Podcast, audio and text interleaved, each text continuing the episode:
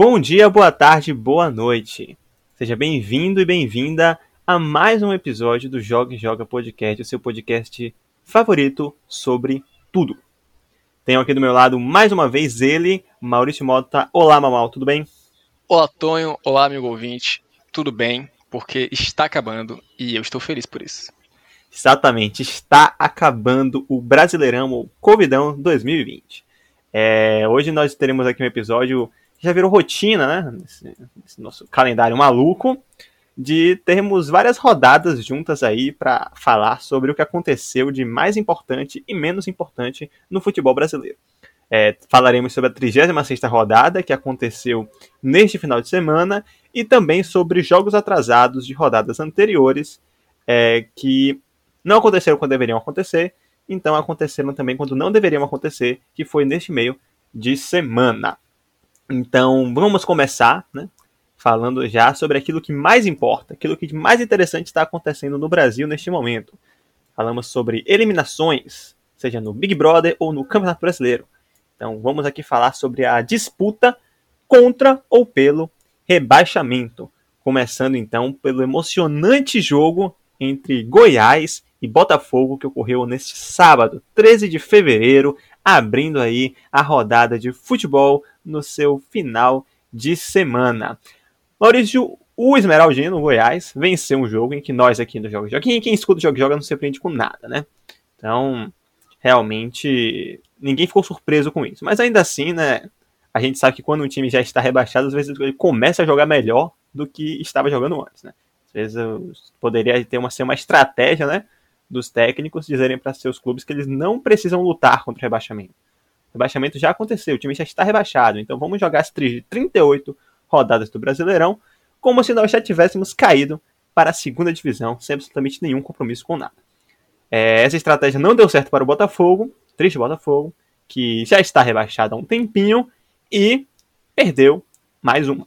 Perdeu para o Goiás e o Goiás chegou a 36 pontos, empatou em número de vitórias com o Vasco, porém, pelo fato do Vasco ter um empate a mais que o Goiás, o Goiás ainda está a um ponto atrás do Vasco da Gama. Maurício, você tem a falar sobre Goiás e Botafogo e sobre a situação aí envolvendo o grandioso clube esmeraldino.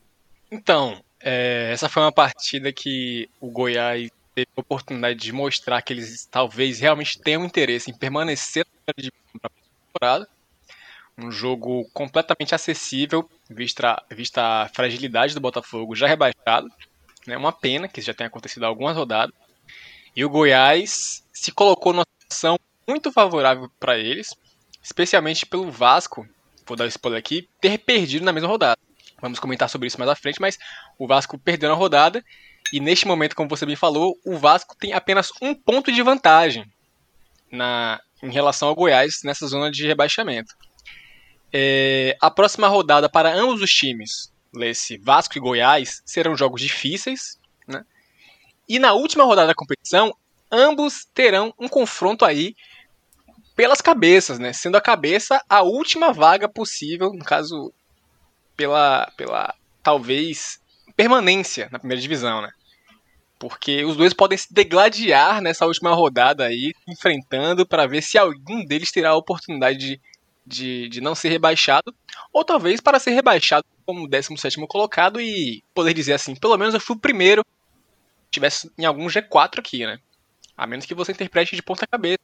Então, nesse caso aí, nesse quesito, o Botafogo foi campeão com muitas margens de sobra aí. E mas o Esmeraldino se mantém firme e forte aí, com uma partida muito sólida, especialmente depois daquela, daquela batalha épica contra o Bahia.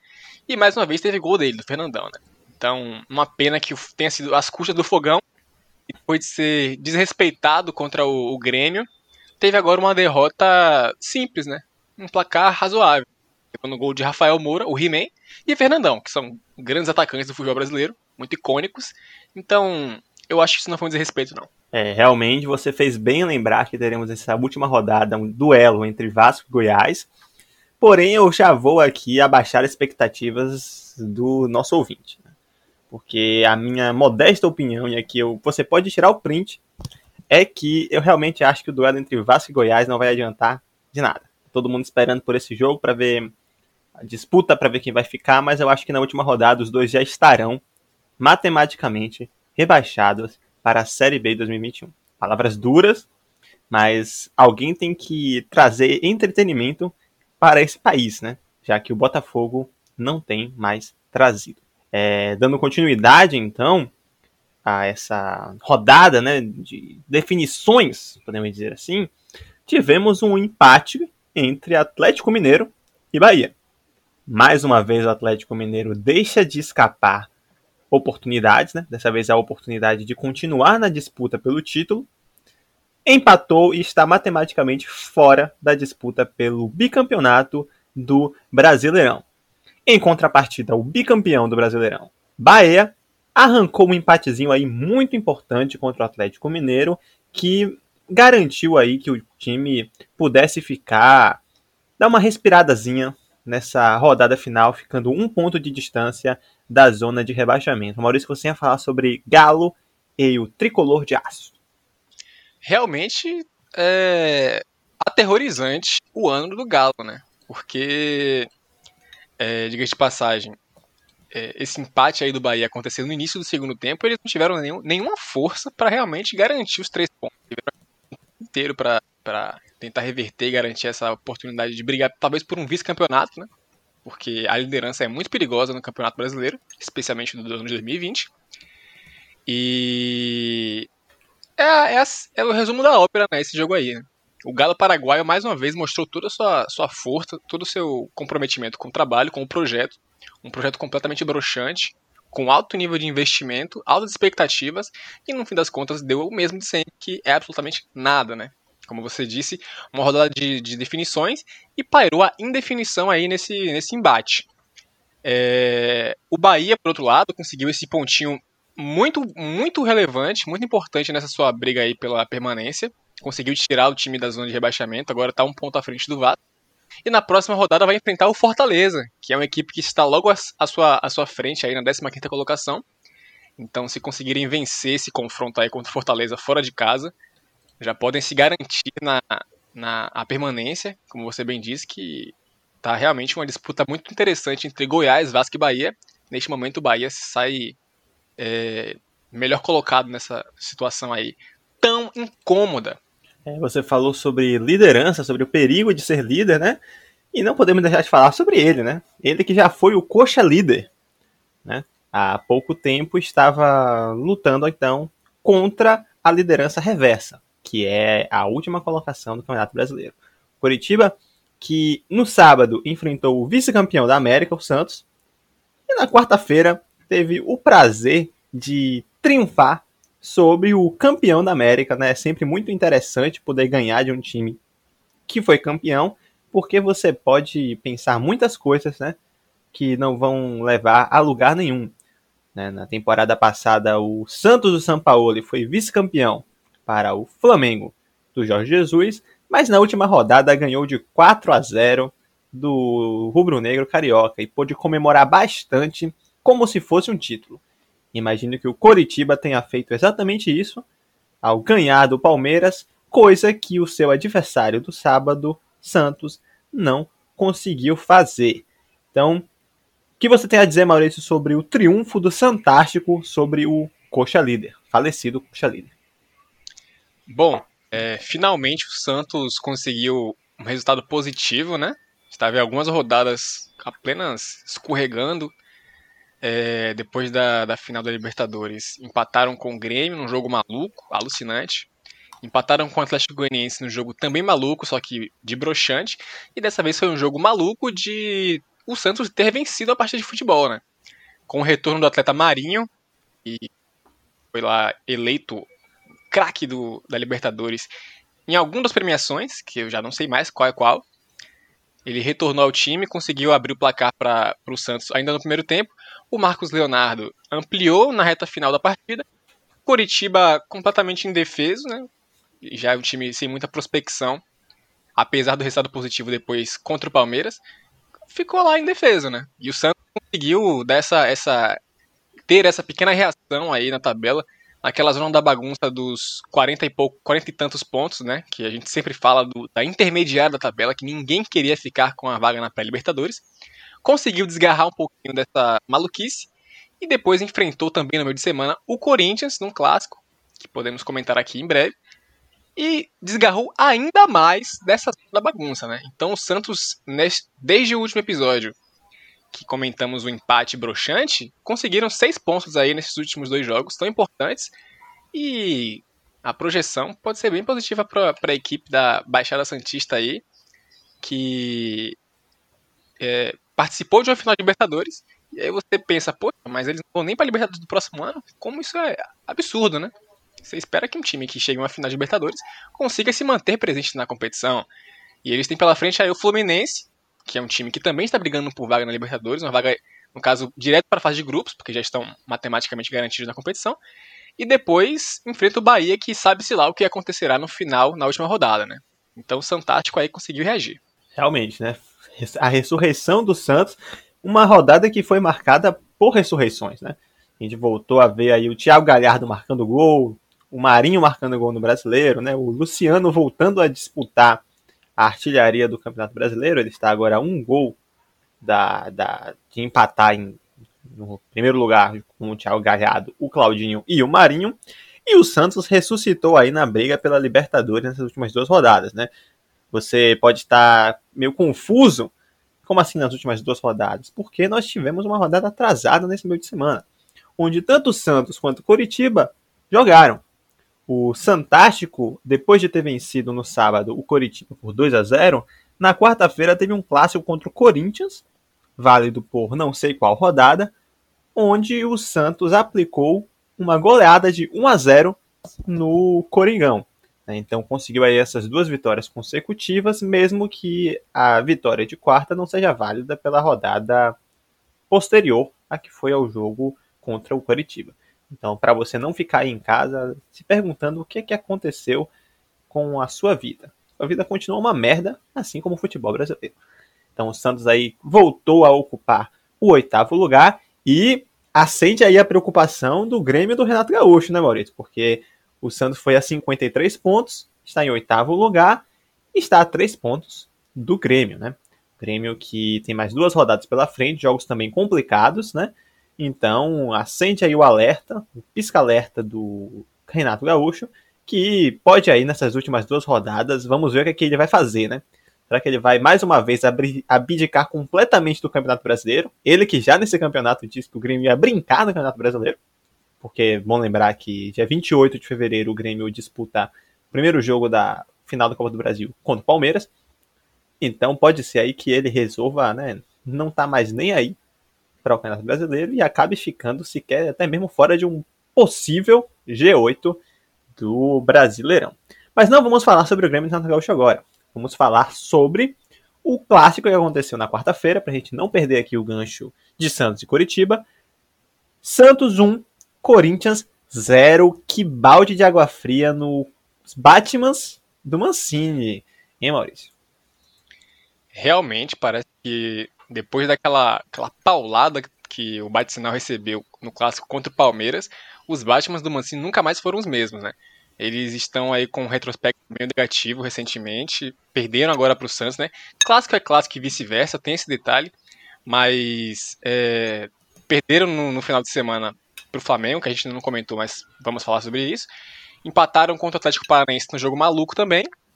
Tinham vencido o Vozão, mas perderam para o Bahia, perderam para o Bragantino e realmente a prospecção aí já não é das melhores. Né? Eles ainda podem brigar por uma vaga na pré-Libertadores. Né? O Mancini, inclusive, disse que é possível brigar, mas os próximos jogos do, do, do Corinthians não serão tão fáceis assim, né? Talvez um pouco fácil, porque tem o Vasco na próxima rodada, que haja visto a situação atual do Vasco, a gente pode achar que é um jogo fácil, mas também pela situação atual do Vasco, que é uma situação de briga contra o rebaixamento, ou talvez a favor, a gente também não sabe, nunca saberemos o que está acontecendo com o Vasco, é impossível saber. É... Tem esse embate pela frente aí o Corinthians. E na última rodada, eles podem ter um papel fundamental aí para decidir quem será o campeão do Campeonato Brasileiro edição do ano 2020. Podendo ser o Internacional, que será o time que eles enfrentarão lá no Rio Grande do Sul, né, no dia 25. Podendo ser o Flamengo, que é o principal concorrente aí aos Colorados. E eu não quero falar sobre isso agora, mas tem um terceiro time aí que infelizmente, ainda tem chance de ser campeão. Mas eu me recuso a tocar nesse tema neste momento. Quero Não precisamos sobre... falar sobre isso agora.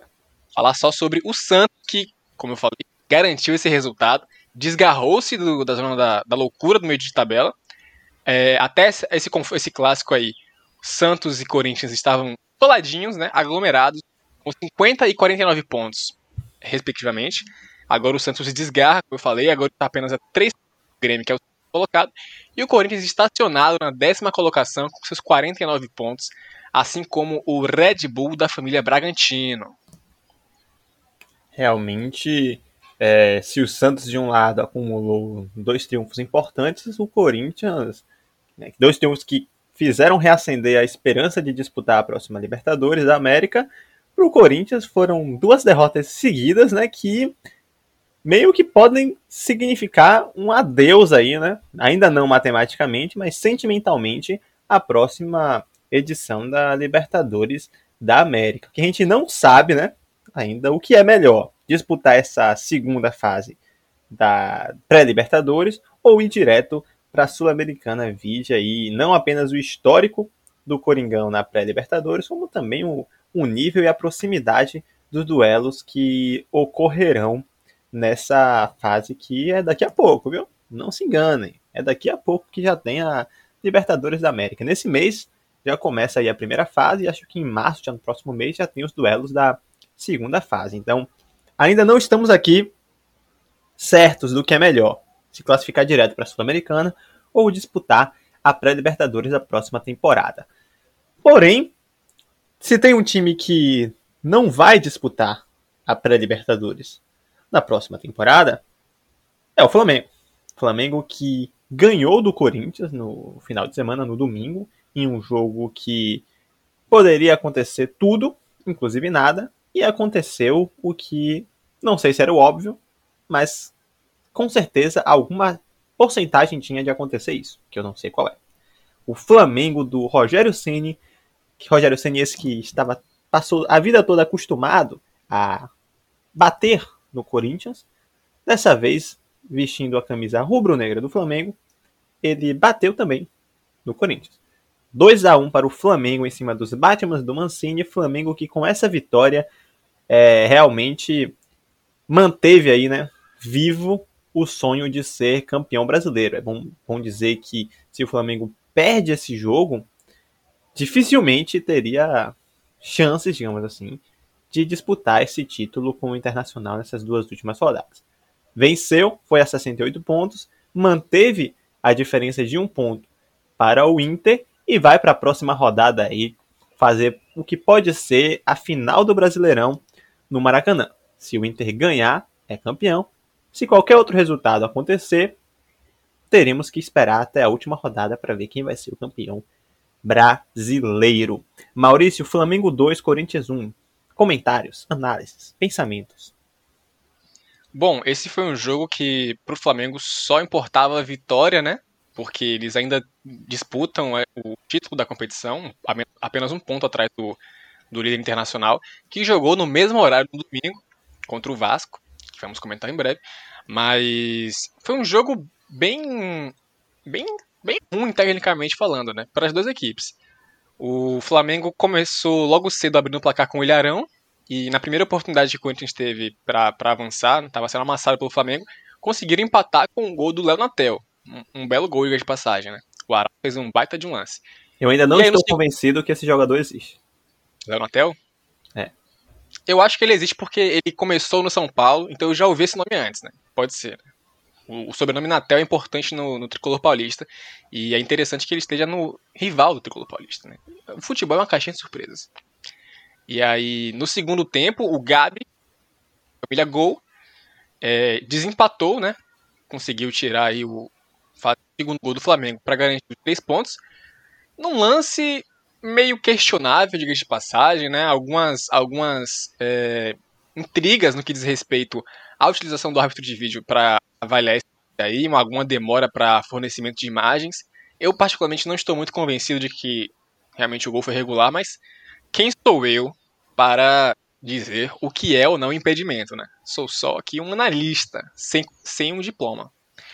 O que importa é que os três pontos vieram E você falou que é, é, falou sobre a situação do Flamengo, né, para não poder perder. Até o empate não seria muito favorável ao Flamengo, porque é, apesar de terem um confronto direto com o Internacional na próxima rodada, se tivesse empatado agora contra o Corinthians, eles igualariam o Internacional em caso de vitória, né? Ambos com 69 pontos.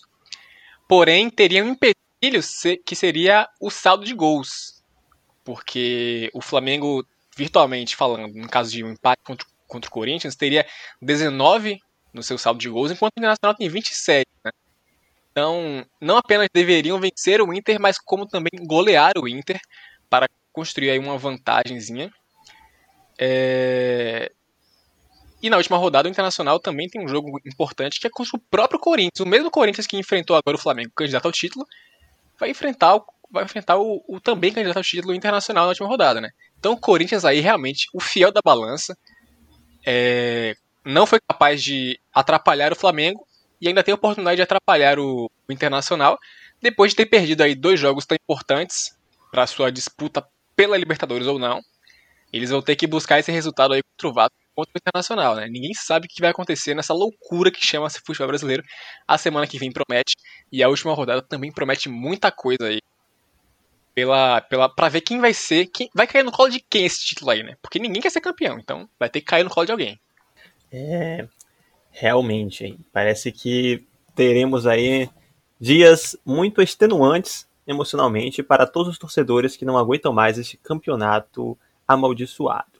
É bom lembrar que nos últimos campeonatos, geralmente, até a penúltima rodada, geralmente se decide já quem é, quem é o campeão. O título já, já acontece no máximo até a 37 rodada. Acho que a última vez que o título foi disputado na 38 foi o que? 2009? Talvez 2011? Enfim. Mas geralmente nessa 30, essa 37 rodada acaba sendo o último pregozinho ali no caixão. Vamos ver se isso realmente vai acontecer ou se teremos aí que esperar até a quinta-feira, dia 25 de fevereiro, às, 9, às 11h30 da noite, para descobrir quem vai ser o campeão brasileiro. Enquanto isso não acontece, falamos aqui com Flamengo e Corinthians, o Internacional fez também a sua parte né, nesse final de semana, fez as duas coisas. Assim como o Flamengo venceu e assim como o Flamengo teve polêmica de arbitragem ao seu favor. Internacional 2, Vasco da Gama 0. É, os gols saíram ao mesmo tempo praticamente. O Flamengo abriu o placar contra o Corinthians. Acho que 30 segundos depois, não sei exatamente quanto tempo, o Internacional abriu o placar também contra o Vasco da Gama, com um lance muito polêmico, né? Parece que o VAR não estava calibrado, né? E aí eles não conseguiram traçar a linha do impedimento com a tecnologia. Tiveram que ir no olhômetro para ver se realmente o atleta do Internacional estava impedido ou não. Vasco da Gama ficou na bronca, porém teve nas suas mãos a chance de empatar o jogo e de fingir que nada daquilo tivesse acontecido. Porém, o atleta Germán Cano, ele mesmo, Cano, que estava um tempinho já sem marcar gol, perdeu o pênalti. Desperdiçou a oportunidade de empatar o jogo contra o Internacional e dar alegria ao torcedor flamenguista de uma maneira que o Vasco da Gama talvez nunca antes tenha dado para os rubro-negros cariocas. O Internacional muito sabiamente soube se aproveitar bem disso e nos momentos finais do jogo conseguiu o segundo gol, gol dele, Thiago Galhardo, em um lance completamente alucinante, alucinado, que eu me faltam palavras para descrever o que aconteceu ali com o, se eu não me engano, Léo Gil, do Vasco da Gama, que ficou parado, né? Ele tentou caminhar, mas parou, como se tivesse acontecido alguma pane na Matrix. Ele simplesmente parou no meio do, do, do, do gramado. Talvez a Wanda, de WandaVision, tenha impedido que ele caminhasse. Ele ficou parado, olhando o Internacional fazer um gol que a defesa do Vasco se recusou a dar qualquer dificuldade para que esse gol acontecesse. Internacional 2, Vasco da Gama 0. Maurício, você ia falar sobre esta peleja. Foi um jogo intrigante, né? Também recheadinho de, é, de polêmica. em plena 37 36 rodada de Campeonato Brasileiro, né? Um jogo tão importante, valendo o título da competição. O árbitro de vídeo não estar calibrado é uma bagunça completa, né? É, é o suco do Brasileirão. A gente começou o podcast falando sobre o suco de Brasileirão. Você percebe que alguns meses depois continuamos falando sobre o suco do Brasileirão que está presente em todas as rodadas, né? É, e ainda teve o fatídico pênalti marcado a favor do Vasco e que o atleta Germán da família Cano perdeu, né? Já são após esse jogo aí são cinco rodadas que o Cano não não consegue balançar as redes. O último jogo que ele fez gol foi contra o Atlético Mineiro, inclusive também foi a última vitória do do, do Vasco da Gama na competição. Isso pode dizer muita coisa sobre a situação do time, né? Para vencer, o Cano tem que marcar. Isso tem sido realmente sintomático há bastante todo o campeonato, pela verdade. Ele marcou dois, dois gols, inclusive um baita de um golaço. E a situação do Vasco não é nada favorável, né? Eles agora acumulam três derrotas consecutivas. Tem pela frente o Corinthians, que também está em uma fase, mas é, tem, tem pretensões grandes na competição, pelo menos segundo o Wagner Mancini. E na, na última rodada tem esse jogo de, de 40 milhões de pontos contra o Goiás. Mas o, o desempenho do time, especialmente no segundo gol, de uma, que foi feito por um atleta que eu não sabia que estava mais internacional, que foi o Galhardo, que consegue passar meses sem marcar um gol e quando marca volta a ser artilheiro da competição. Isso é muito louco, muito louco. Né? Além dele, também o Marinho foi a mesma coisa. Né? Vários, vários, jogos sem marcar gol, quando marca também volta a ser o líder do, da artilharia. Né? O Brasileirão é uma bagunça total. Mas, especialmente sobre esse jogo aí, foi, foi um desastre. Teve a oportunidade, o Cano teve a oportunidade de igualar o placar, ajudar. O, a torcida flamenguista estava em peso torcendo pelo Cano ali. Todo mundo estava torcendo. No, e no fechar das, das cortinas, no apagar das luzes, o Galhardo matou toda a esperança que poderia ainda haver no coração do, da torcida da Cruz Magrão. Realmente aterrorizante. E agora o Internacional tem pela frente a oportunidade de ser campeão na próxima rodada, num confronto direto contra o Flamengo, ou por tudo a perder, né? O Abelão aí tem a oportunidade de, de é, calar a boca da torcida flamenguista que tanto o julgou lá em 2019, quando ele era treinador da equipe, e ou então pode dar motivo para ser realmente execrado pela mesma torcida. Vai ser um absurdo. É, realmente o Inter tem essa possibilidade aí de ser campeão no Maracanã, se tornando aí o segundo time nessa temporada a ser campeão no Maracanã. Né? Importante lembrar que o Palmeiras também foi campeão da Libertadores no Maracanã. E agora campeão não rubro-negro, né? Diga de passagem. Oi? Campeão não sendo rubro-negro. Não sendo rubro-negro, sim. Detalhe. Porque imagino que algum time rubro-negro aí, talvez da segunda divisão, do Campeonato Carioca tenha conseguido aí ser, ter um título relevante do futebol brasileiro em pleno Maracanã. Mas comentários provocativos à parte, Vasco da Gama realmente vive uma situação muito complicada, né? O time que tem uma das piores defesas do campeonato, 54 gols tomados, só fica atrás do Goiás e do Botafogo com 60 gols. E o, Vasco consegue ter um ataque pior do que o próprio Goiás, né? Que está um passinho da tabela dele. O Goiás tem 39 gols marcados, o Vasco só tem 34.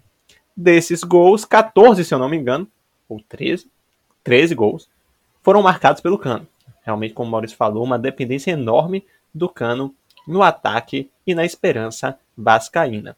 Quem não tem nada a ver com isso, e digo nada a ver mesmo, é o Atlético Paranaense, que venceu o Atlético Goianiense por 2 a 1 e voltou aí a se manter numa ótima fase, né? Entre vitórias e empates, o time está na nona colocação, disputando, quem sabe, uma vaga na pré-Libertadores da próxima temporada.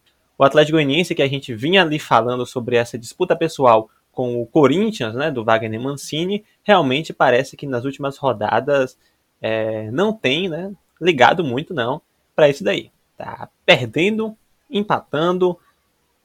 Talvez a felicidade da torcida do Dragão de Goiânia, é que o Corinthians também está perdendo e empatando. Então a distância entre os dois times continua apenas de 3 pontos, faltando duas rodadas para acontecerem. Então ainda pode acontecer do Atlético Goianiense terminar o Campeonato Brasileiro à frente do Coringão.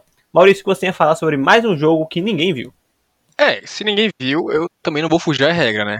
Dessa disputa aí de atletismo, talvez como um vislumbre para Olimpíadas que acontecerão neste ano venceu o Atlético com mais letras, que tem um H depois do T, Atlético. É, então, o Atlético teve a oportunidade de se desgarrar da zona de, de meio de tabela. Neste momento tem 50 pontos. E, e se mantém aí nessa, nessa indecisão, indefinição, né? O que, que vai acontecer com o Atlético? Será que eles conseguem dar um passo a mais? Será que eles não vão conseguir dar um passo a mais? E era o que parecia, né? Depois de, de empatar dois jogos consecutivos contra Internacional e contra Corinthians, conseguiram vencer aí o seu duelo de seis pontos contra o Goianiense mas continua ali estagnados, sem muita prospecção de conseguir realmente pular na tabela, apesar de na próxima rodada enfrentar o Grêmio, que é um time que não está tão distante assim, mas em caso de vitória do, do da equipe paranaense, eles não vão conseguir ultrapassar o Grêmio, né? Só talvez dar terreno para o Santos avançar. De qualquer forma, fizeram sua parte, né? Manutençãozinha ali de, de meio de tabela, estão atualmente no ano colocado tem mais o que fazer na competição, particularmente, eu acho. Né? E quanto ao goianiense, realmente, depois de vencer o São Paulo naquela partida tão maluca, um final tão eletrizante, eles não conseguiram mais repetir o, o resultado de ganhar três pontos, perdendo para o Bragantino, que é a equipe maluca e, e muito perigosa nessa segunda parte de competição, especialmente do ano de 2021. Empataram com o Santástico e agora foram vítimas do, do, do CAP, o Furacão. Furacão passou por cima do Dragão. Uma loucura. E esse duelo pessoal do, do Atlético Goianiense com o Wagner Mancini no Corinthians, apesar de muitos altos e baixos, mais baixos do que altos, ainda é factível, porque são só três pontos que separam as duas equipes na tabela. O problema é que as próximas partidas do Goianiense não são tão favoráveis assim, especialmente por pegarem o Palmeiras logo na sequência. Né? Terminam a competição contra o Coritiba, que talvez nem entre em campo, porque não são obrigados a nada. Mas é, o que importa é que o rebaixamento não vai acontecer. Ele já tem seus 46 pontinhos garantidos aí, apesar até de não precisar de tanto assim, né? Então, o Dragão, no ano que vem, é primeira divisão. Vou pedir a permissão para que eu possa discordar de algumas coisas que foram faladas por, por você, meu amigo. É, realmente a distância entre Atlético Paranaense e Grêmio é de 6 pontos, né? Faltando 6 pontos para serem disputados e talvez vencer do Grêmio não tenha muita importância. Mas é importante lembrar que, mesmo estando seis pontos atrás, o Atlético Paranaense tem mais vitórias que o Grêmio na competição. Então, caso ambos empatem em pontos ao final da competição, o Atlético Paranaense ficaria na frente e garantiria ao menos o oitavo lugar e disputaria a Libertadores da América caso o Palmeiras vença a, a Copa do Brasil. Então talvez esse duelo tenha uma boa importância para o Atlético Paranaense ainda, né?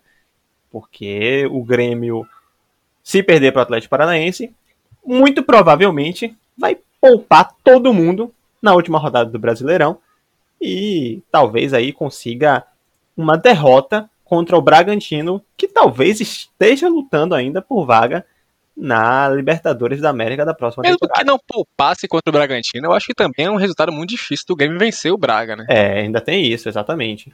Enquanto, então, o, Parana... o... Enquanto o Paranaense vai enfrentar o esporte. É uma equipe que tá mais foda-se ainda. É, que provavelmente na última rodada já vai estar garantido matematicamente na Série A e não vai ter mais nada aí para se importar. Só apenas se preocupar com o campeonato pernambucano para poder tentar passar de fase dessa vez, né? Lembrando que no último campeonato pernambucano o esporte quase foi rebaixado para a segunda divisão. Então, tá precisando aí dar essa alegria para os seus torcedores no Pernambucanão 2021. Então, talvez aí seja um jogo muito importante para o Grêmio, ou para o Atlético Paranaense, e consequentemente para o Grêmio também. Agora, em relação ao Atlético Goianiense, o que pesa a favor do Atlético Goianiense é que, ao que tudo indica, também o Palmeiras já vai estar completamente nem aí. No dia 22 de fevereiro, né? Porque seis dias depois disputará o primeiro jogo da final da Copa do Brasil contra o Grêmio. E também vai ter vindo de um clássico contra o São Paulo. Esse sim, o Abel Ferreira parece estar dando uma importância maior nesses últimos jogos que faltam do Palmeiras no Brasileirão. Ao que tudo indica, vai com os titulares com que tiver né, à disposição, visto que o Gabriel Menino, falaremos depois, se machucou no último jogo, né, e virou dúvida é, então, ao que tudo indica, segunda-feira aí, né, o Palmeiras possa facilitar um pouco a vida para o Atlético Goianiense e ajudar o Dragão a ficar na frente do maior rival do Palmeiras, né, que é o Corinthians. Então, mais uma felicidade que o Palmeiras pode dar ao seu torcedor nessa temporada, caso perca para o Atlético Goianiense. Saberemos disso apenas quando o jogo acontecer. Porém, o que já aconteceu foi a vitória do São Paulo por 2 a 1 de virada com o gol de Luciano. São Paulo voltou a vencer depois de não sei quanto tempo. Maurício, é tudo seu. Obrigado pelo espaço. É, eu queria começar falando que isso é minimamente poético, né? Porque o, o, o desastre, né? O desabamento do São Paulo de Fernando Diniz começou no final do ano passado, depois de, de enfrentar o Grêmio, o mesmo Grêmio, na Copa do Brasil, né? É, apesar de entre os dois confrontos da Copa do Brasil eles terem vencido o Fluminense, que foi a última vitória do time no Brasileirão, é, aquela eliminação ali é, foi declarada como um, tendo um grande peso nos atletas ali, pelo Juan Fran, depois da goleada sofrida para o Internacional. Então eram praticamente dois meses, um mês e meio, quase dois meses, sem, sem, sem felicidade no, no, no sorriso do tricolor paulista, né? Bastante tempo, muitas rodadas. Primeira vitória no ano de 2021. Conseguiram aí é, desgarrar do Botafogo nas estatísticas sobre a, a aproveitamento do ano 2021. E uma partida que mostrou outro São Paulo, né? o desmame do dinizismo parece estar realmente se iniciando. E mais poético do que voltar a vencer na competição contra o Grêmio, que era uma equipe que tinha andado de cabeça para São Paulo há muitos anos, foi que os responsáveis pelo placar foram justamente dois atletas muito identificados com Fernando Diniz, um que poderia ser chamado de filho dele, que é o próprio Luciano, e o Tietchan, que também pode ser um filho dele, mas aquele filho que, que apanha bastante do pai, vi de discussão contra o, contra o jogo de São Paulo contra o Bragantino. É, o Diego Souza, na sua arma secreta, que é a lei do ex, contra todos os times do mundo, abriu o placar no primeiro tempo, né?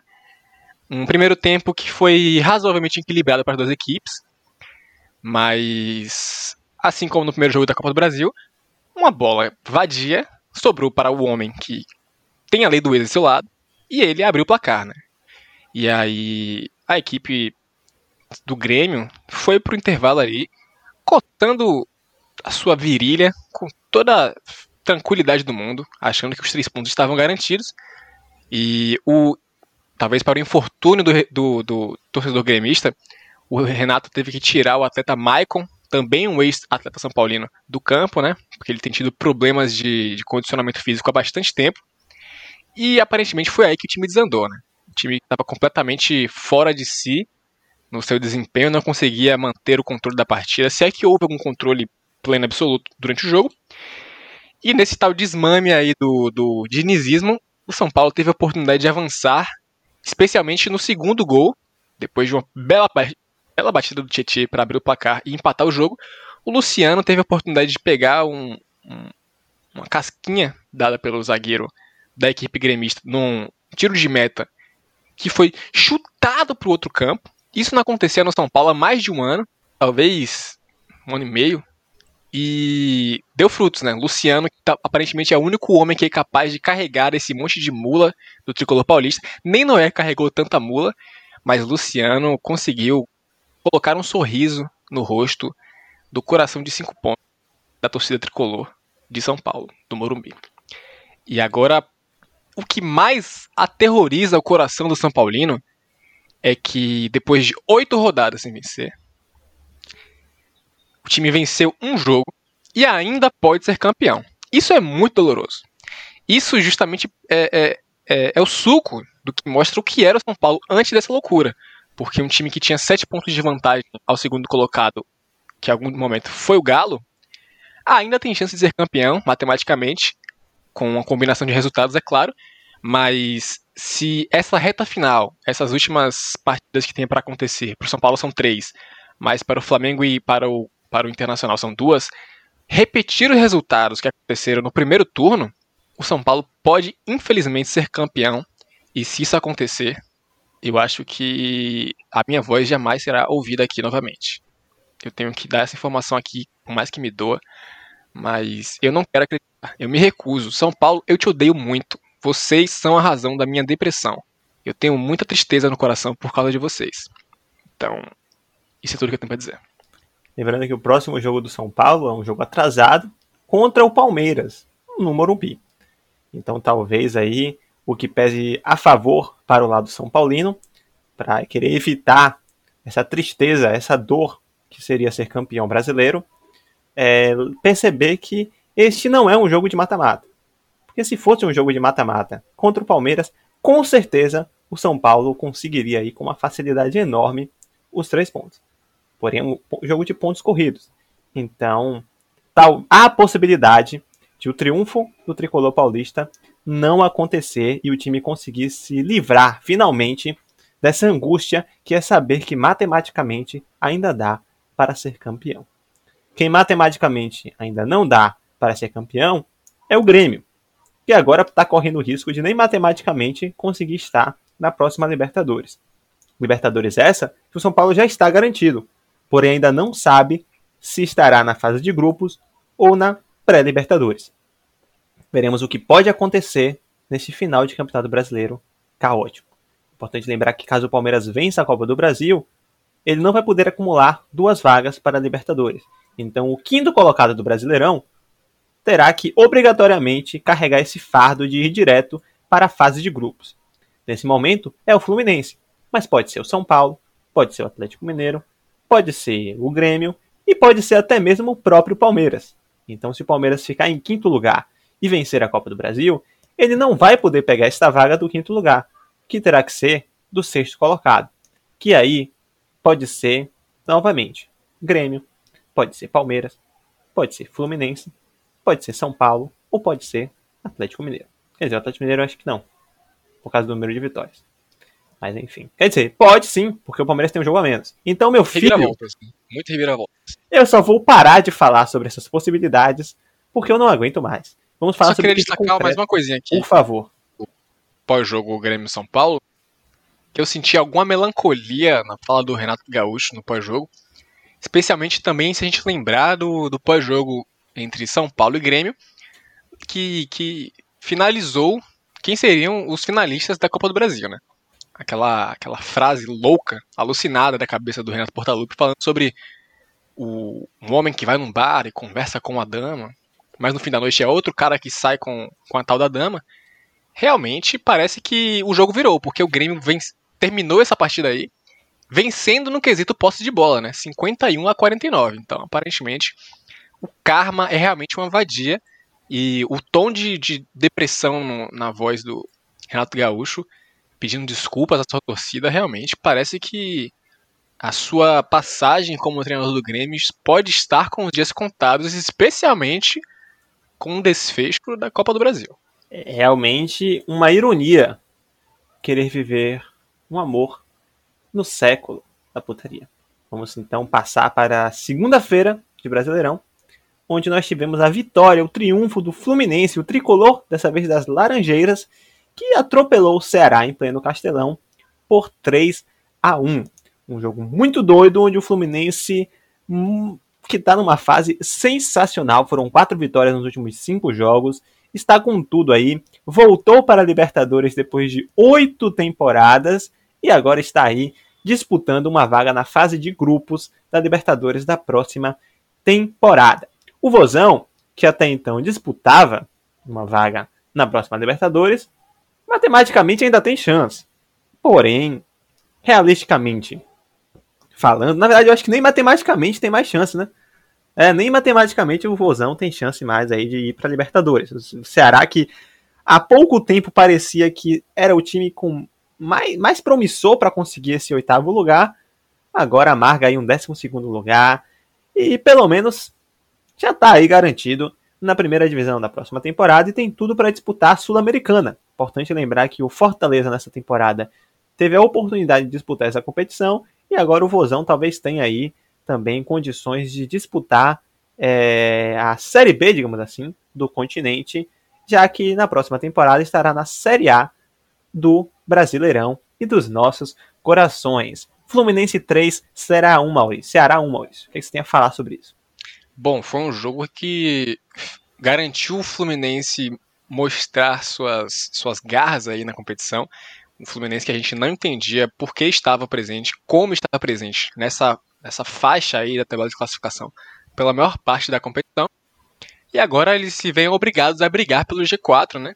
E se mantêm firmes e fortes aí, depois de vencer o Ceará num jogo muito, muito positivo para o Flu, com direito a a criançada brincar ali, né? Eu acho que eles estavam achando que era justamente um, um, baba, né? Jogando uma pelada com os seus colegas.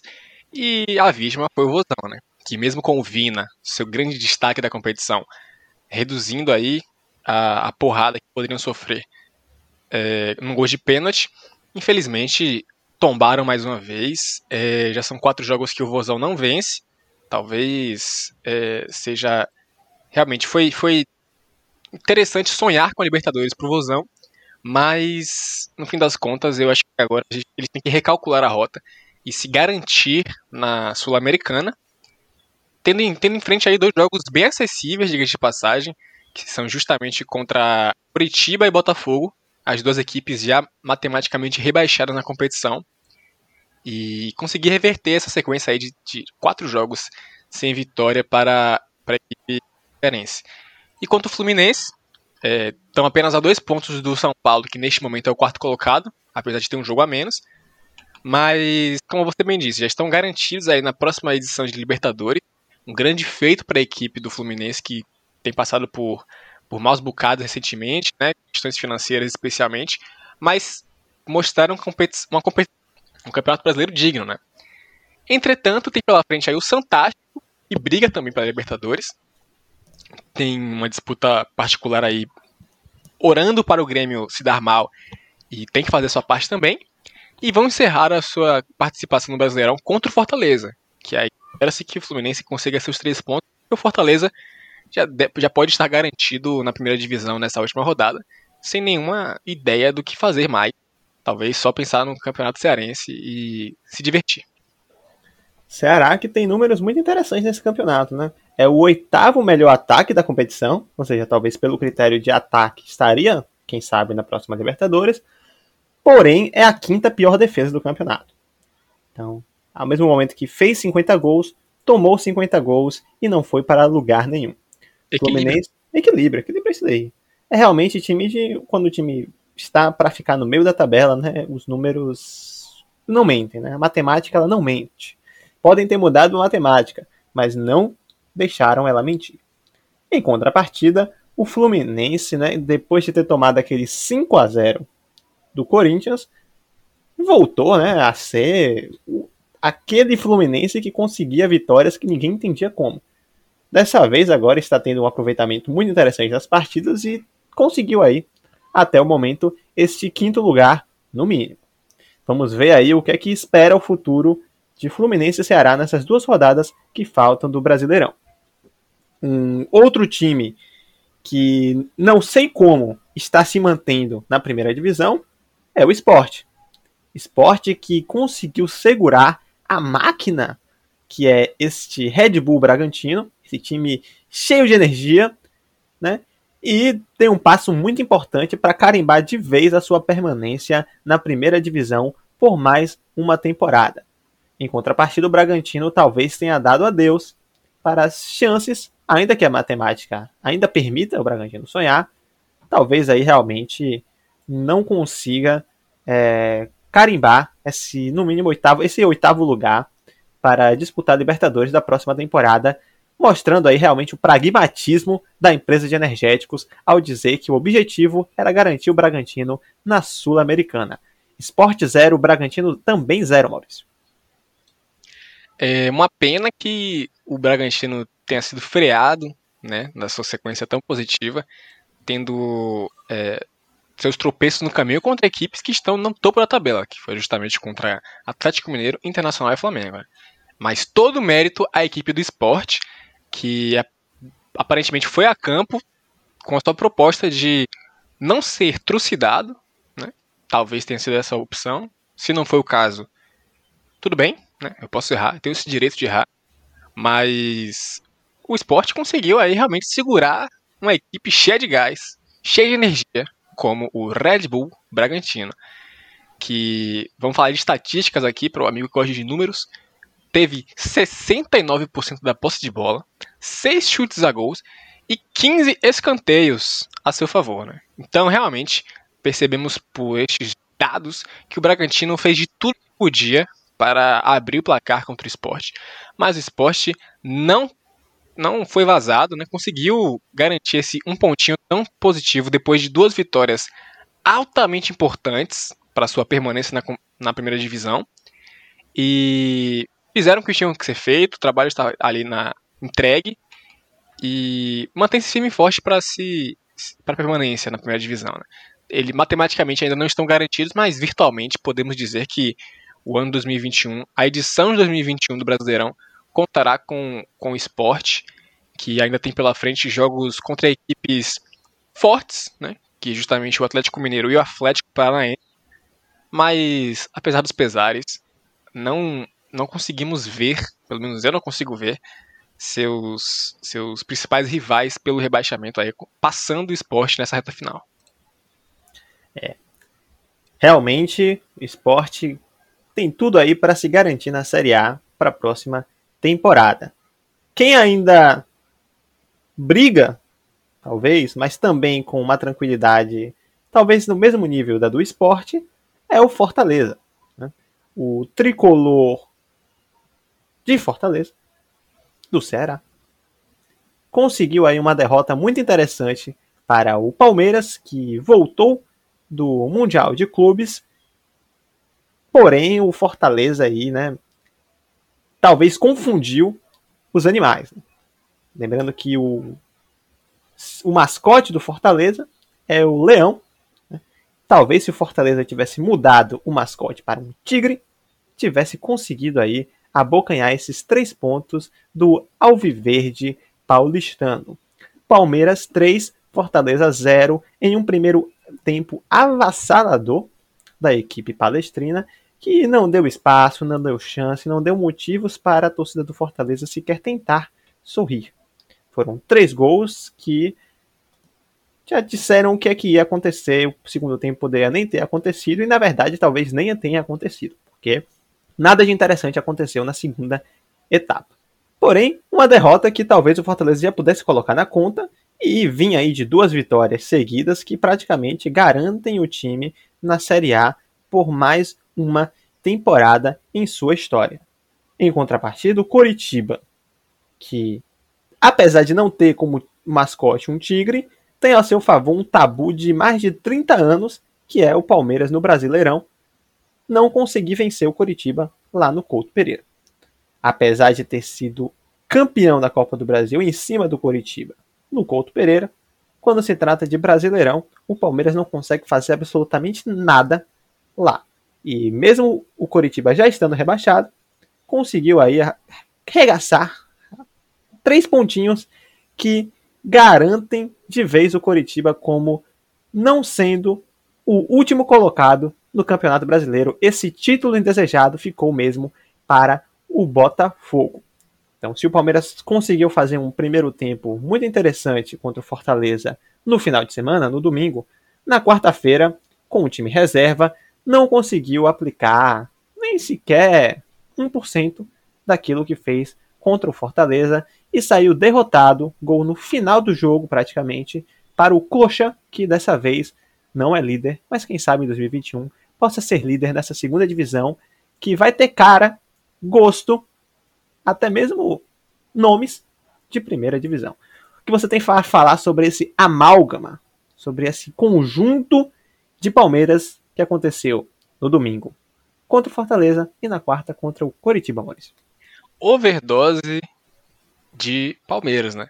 Bom, começando a falar sobre o confronto contra o Fortaleza, realmente o primeiro tempo do Palmeiras foi avassalador destaque especial para o golaço do Gustavo Scarpa, que é um exímio batedor. Né? O cara faz o que quer quando, quando, quando pega encheu na bola. Todo esse destaque especial para ele aí, que abriu o placar e o caixão foi fechado aí no primeiro tempo com o Breno Lopes, o homem que fecha caixões. Já fechou o caixão do Santos na Libertadores e agora fechou o caixão do Fortaleza no domingo. É, nesse 3 a 0 aí, completamente categórico. É, Fortaleza por outro lado, perdeu essa partida aí que particularmente acho que já fazia parte da contabilidade, né? Porque eles venceram dois jogos muito, muito importantes para eles mesmo, que foram confrontos diretos contra Coritiba e contra Vasco, é, fazendo partidas muito boas, vencendo os dois por três gols de, de diferença não, porque o Coritiba foi dois gols de diferença, mas marcando três gols nas duas partidas, talvez o Karma tenha devolvido esse número 3 aí, justamente nessa paulada para a equipe é, palmeirense. Enquanto o Palmeiras conseguiu realmente, brilhantemente, vencer o Fortaleza, né? Depois de, de voltar da sua tripiloca no Catar, fazer realmente uma excursão muito divertida para os atletas. Tenho certeza que eles se divertiram bastante, podendo conhecer o quarto do hotel. Afinal de contas, o Catar tem, tem regras muito rígidas no que diz respeito ao controle do coronavírus no seu país. Voltaram para casa com fome de bola, e já tiveram que mostrar serviço, arregaçar as mangas contra a equipe do Leão. Dessa vez não foi um tigre, foi um leão. Conseguiram mostrar realmente as suas garras. Por outro lado, tiveram agora tiveram que iniciar uma jornada louca, que jogaram na quarta, jogaram na sexta e jogaram novamente na segunda-feira. E naturalmente espera-se que um rodízio dos seus atletas seja seja presente aí para que realmente haja uma partida de futebol, né? Os, os atletas não fiquem simplesmente se arrastando em campo, apesar de, naturalmente, todos os 20 clubes terem atletas nessas condições, independente até algumas vezes do calendário. Mas nesse confronto depois contra o é Coritiba. Só a arma do jogador, né? Se arrastar em campo. Realmente, o atleta ganso mesmo nem se arrasta, ele só fica encostadinho ali, cochilando. Mas não falando ganso agora. Vamos falar sobre o Coxa e Jonathan Lemos, que foi o homem responsável pelos três pontos completamente, ou talvez não completamente irrelevantes para o, para o Coritiba, mas que o único brinde que os garante nessa, nesse triunfo aí foi a manutenção do tal tabu, é, a, a, o infortúnio de não serem os últimos colocados, né? não serem os heróis lanterna verde da competição, mas é, eles tiveram a oportunidade aí de realmente consagrar uma loucura que foi o Palmeiras depois de uma vitória tão positiva contra o Fortaleza ser derrotado numa partida que particularmente não, pode, não vai significar tanto, afinal de contas, na sequência tem um clássico e clássico é clássico e vice-versa, né? Realmente espera-se um desempenho mais produtivo da equipe palmeirense na sexta-feira contra o São Paulo, são Paulo que tem muito a perder nesse jogo e por isso promete uma exibição completamente derradeira. Mas o Palmeiras está ali na sua posição confortável em sexto colocado, né? Já estão garantidos para a próxima edição de, de Libertadores por serem os atuais campeões. Já sabem até o grupo que vão ficar. É, realmente o Palmeiras só está cumprindo tabela. Eu acho que eles tentaram até negociar aí os pontos que estão pela frente na competição, mas a CBF, irredutível, deve ter negado à equipe essa negociação. Mas ainda tem pela frente aí esse confronto contra o, contra o São Paulo, que, independente de pensar em pontos para conseguir subir na tabela de classificação, que é completamente relevante, ajuda o time em termos anímicos, né? E a sua torcida também, né? Que é um clássico na casa do rival. Depois tem um confronto contra o Atlético Goianiense, que ainda tem algo a desejar na competição e finalizam sua participação na competição contra o Atlético Mineiro, que sabe-se lá o que quer da vida, porque se não quiseram nada até agora na competição no Brasileirão, né? Quem sabe eles vão querer algo na última rodada.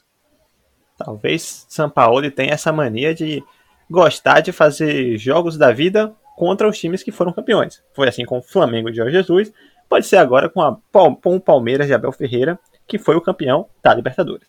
Então talvez aí o Atlético Mineiro já possa colocar três pontinhos na conta aí nesse jogo contra o Palmeiras. Agora, nesse jogo contra o esporte, realmente não faço a mínima ideia do que esperar do Galo Doido de Minas Gerais.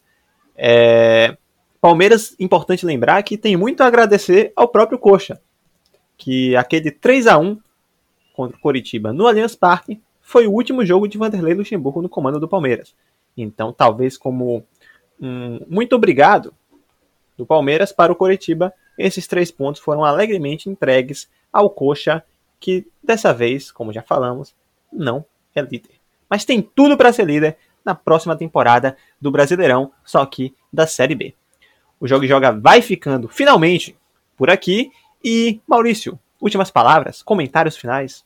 Amigo ouvinte, amigo ouvinte, está acabando a nossa temporada do Joga Joga, junto com a finalização do Brasileirão e logo mais também a final da Copa do Brasil. Obrigado pela audiência, já antecipo aqui o obrigado pela audiência, apesar de eu pedir novamente, passar novamente o obrigado nos próximos episódios. Obrigado também por nos aturar por uma hora de episódio aqui, né? Estamos nessa marca aí atingindo, quebrando tabus. A gente nunca tinha feito um episódio tão longo quanto este aqui. Tivemos um quase tão longo, mas fico feliz que você esteja ouvindo neste momento. As últimas rodadas têm muito, muito a acontecer. Então, não espere pular absolutamente nada, porque sabemos que será realmente frustrante, provavelmente. Obrigado e um beijo. É sobre isso. Coração, arco-íris. Abraços e até a próxima.